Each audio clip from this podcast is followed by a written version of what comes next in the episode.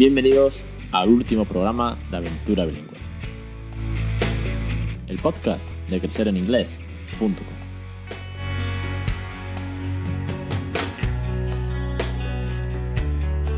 ...28 de diciembre de 2017... ...es el capítulo número 80 y es el último de Aventura Bilingüe. Sí, señores, aquí cierra Aventura Bilingüe por el 2017, claro, que para el año que viene nos quedan muchísimos más programas. No os asustéis, que una vez a la semana tenemos cita con el bilingüismo para aquellos que no somos precisamente bilingües, para aquellos que estamos criando bilingüe en casa y para todos estos que estamos viviendo esta aventura. No, no, no nos vamos. Era simplemente un poco, bueno, hacer la coña de que es el último programa del año y de darle otro toque al arranque que, que solemos hacer. Hoy quiero hacer un repaso, un repaso general de todo eh, no sé si me va a dar tiempo, porque no me quiero extender demasiado, pero al final igual se me va. La idea es que el año pasado yo hice un pequeño resumen, pero bueno, teníamos solamente seis meses de podcast, eh, poco más de ni, ni, siquiera un año de blog. Y a lo largo de todo este tiempo, pues eh, llevamos ya más de año y medio, 80 programas, más de 200 posts en el, blog, muchos proyectos que, que, han funcionado, muchos proyectos que no han funcionado. Y al final me gustaría hacer un resumen de todo, pero claro, lo más importante al final es un resumen de cómo va la aventura en casa. Creo que eso es lo más importante.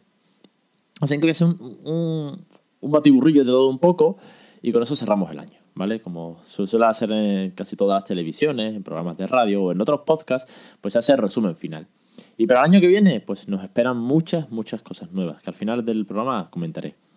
A ver, por un lado, eh, yo quiero comentar, y es que me han llegado algunos mails eh, de gente que, pues, que me acaba de descubrir, que se empezado a escuchar eh, los setenta y tantos programas de, casi que de golpe o a leerse todo, todo el, blog. Y claro, me dicen que, es que hay cosas que ya no están. Pues no, no están. No están porque no han funcionado. Y, lo digo abiertamente. Bueno, de hecho siempre lo he dicho. No ha funcionado el foro, no ha funcionado el calendario de, actividades de, inglés por España, o no ha funcionado el Bilingual Map, como tres cosas principales que, se, que arrancaron con mucha ilusión, con muchas horas de, trabajo pero que al final no, han resultado. No han resultado bien porque la gente no le ha dado utilidad, bien porque a lo mejor no se puede automatizar como el calendario, que la idea es que fuese muy automático y al final era muy, muy manoplero, yo tenía que ir picando evento a evento y no se puede automatizar de ninguna manera.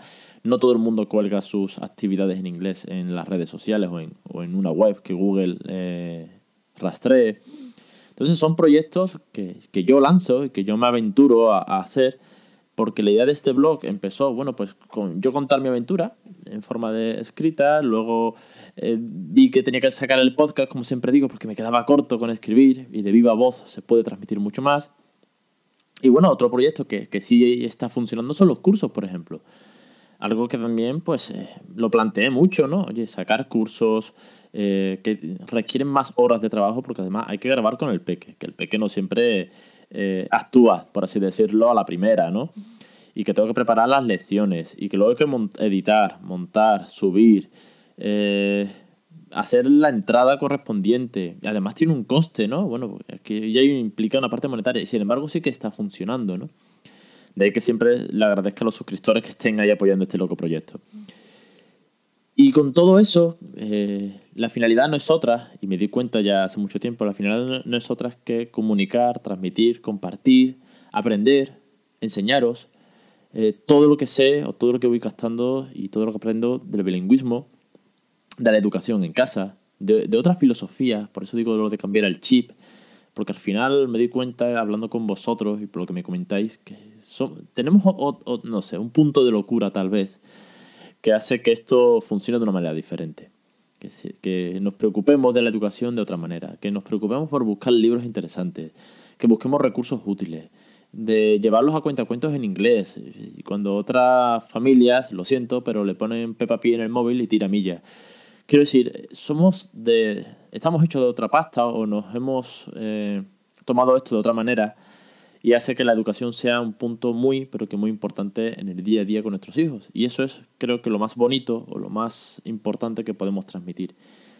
Y si a eso le damos un punto de unión alrededor de, de, este, de esta aventura, de este loco proyecto de crecer en inglés, y conseguimos estar cada vez más unidos o compartir ideas o compartir dudas y recursos y experiencias, pues bueno, yo encantado. Por eso siempre saco cosas nuevas y por eso seguiré sacando el año que viene. El año que viene eh, quedan proyectos por sacar. Sí, hay uno que ya está casi terminado, que es el tema de los hangouts, que ya le, dedicaremos un programa en concreto. Eh, el tema de los pósters que se van a regalar a los suscriptores, eh, no sé, y, seguramente más cosas que aún ni siquiera sé, o que vosotros ni siquiera sabéis, pero que me transmitiréis, porque lo, lo bueno, lo bonito de esto es que no son ideas mías solo, sino que muchas vienen de vuestra parte, es lo interesante, ¿no? lo divertido de todo esto.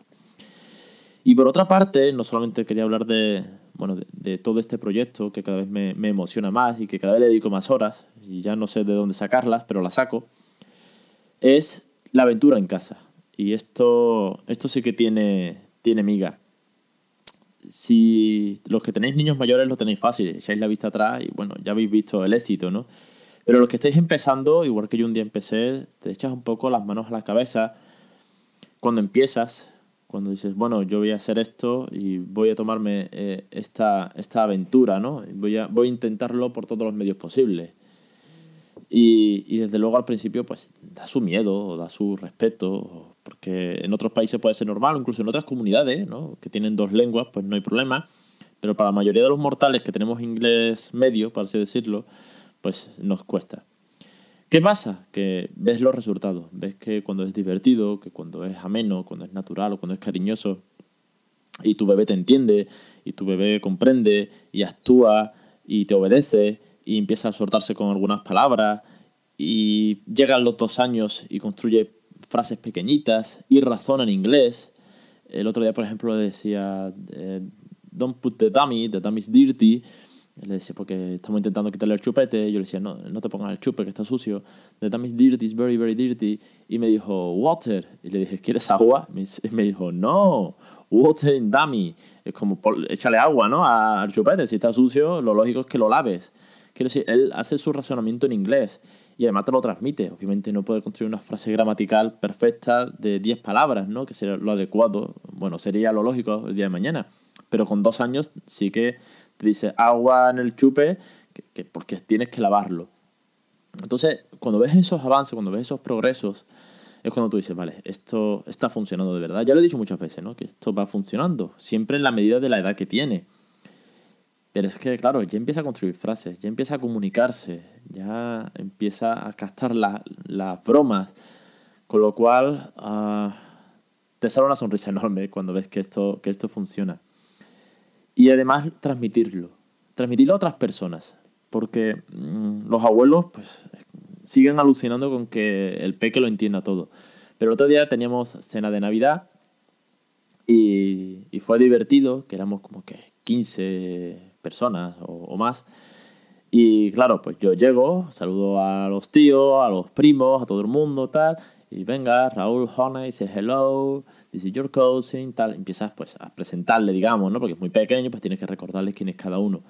Y claro, ¿qué pasó automáticamente? Pues que con la broma y el cachondeo, pues señores, aquí todo el mundo habla en inglés porque eh, está el peque y tiene, tiene que hablar inglés todo el mundo. Bueno, pues entre risas, bromas y algunos hablando como chiquitos de la calzada, pero al final se, se soltaban, eh, se corregían unos a otros y bueno, y un par de primas que sí que tienen un bastante buen nivel, pues ah, le hablaban en inglés. Y es como, joder, ¿quién iba a decir o quién iba a pensar que esto iba a suceder, no? Y claro, lo, lo chulo de todo esto, si dos cosas muy importantes, muy cosas muy divertidas, es uno, que esto se contagia. Y lo conté, lo conté hace mucho tiempo, porque tengo amigos que me, llamaron casi que loco y sin embargo le hablan en inglés, ¿no? Cuando Uncle Dan ha estado la semana pasada en casa, le hablaba en inglés. Cuando sus otros, los otros amigos, los otros tíos, eh, ah, que también estuvieron dos años en Inglaterra, lo ven, también le hablan en inglés. Pero aparte de que mucha gente empieza a hablar en inglés, más o menos, porque tampoco tiene que ser constante como lo hago yo, es que él no se raya. Para él empieza a ser natural que haya gente que cambie de lengua y que le diga cosas en inglés y que le digan cosas en español y entiende las dos, que es a lo que voy. ¿Que la, que la exposición máxima es lo mejor? Sí. ¿Que cuanto más le hablemos en casa, eh, más aprenderá, más entenderá, más se comunicará, más asimilará? Pues por supuesto que sí. Eh, sí, necesita un refuerzo brutal, ¿no?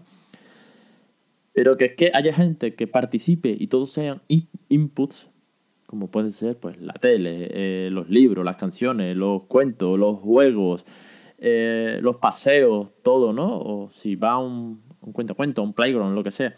Pero que haya personas que le hablen, es que al final es la mejor manera de interactuar y que él vaya asimilándolo. Así que en estos dos años hemos conseguido contagiar al inglés, que los abuelos y otros familiares otros amigos aprendan un vocabulario enorme, porque me quedo maravillado con la cantidad de palabras que han aprendido en nuestro círculo cercano. Pues desde napi, dami, que siempre pongo los mismos ejemplos. Nadie sabía decir chupete ni, ni pañal, y sin embargo ahora casi todo el mundo se lo sabe. A un montón de objetos, de colores, de formas, con el que jugamos todos juntos. Con lo cual, bueno, pues, señores, una vez más, si todavía no has empezado, anímate, anímate, porque esto es muy divertido, porque es una pasada, porque contagia, porque cambias el chip y porque funciona muy, pero que muy bien. Que no puedes bajar la guardia, por supuesto, pero que merece la pena. Y creo que hasta aquí voy a terminar el capítulo, así, hasta aquí, no más. Porque tengo muchas ganas de contar cosas nuevas, cosas que vienen en 2018 algunas ya la he ido adelantando, o por lo menos daros más detalles. Pero bueno, para eso tenemos que esperar a la semana que viene y al año nuevo. Así que cerramos aquí 2017, cerramos eh, una aventura maravillosa, un avance increíble. El año que viene será el año en el que vaya por primera vez al colegio. Y todavía no habrán cumplido ni siquiera los tres añitos porque los cumple en noviembre y va a ser muy chico. Pero bueno, va a ser otro momento único, ¿no? Que entre en un centro seguramente es bilingüe, que son los que más cercanos que tenemos en casa.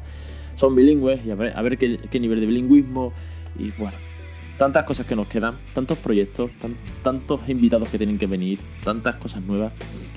Así que cierro aquí, aprovecho una vez más para, darlo, para dar las gracias a todos los suscriptores a los cursos, a los oyentes al podcast, a los, a los lectores del blog y por supuesto a todos, a todos vosotros muy, pero que muy feliz año nuevo.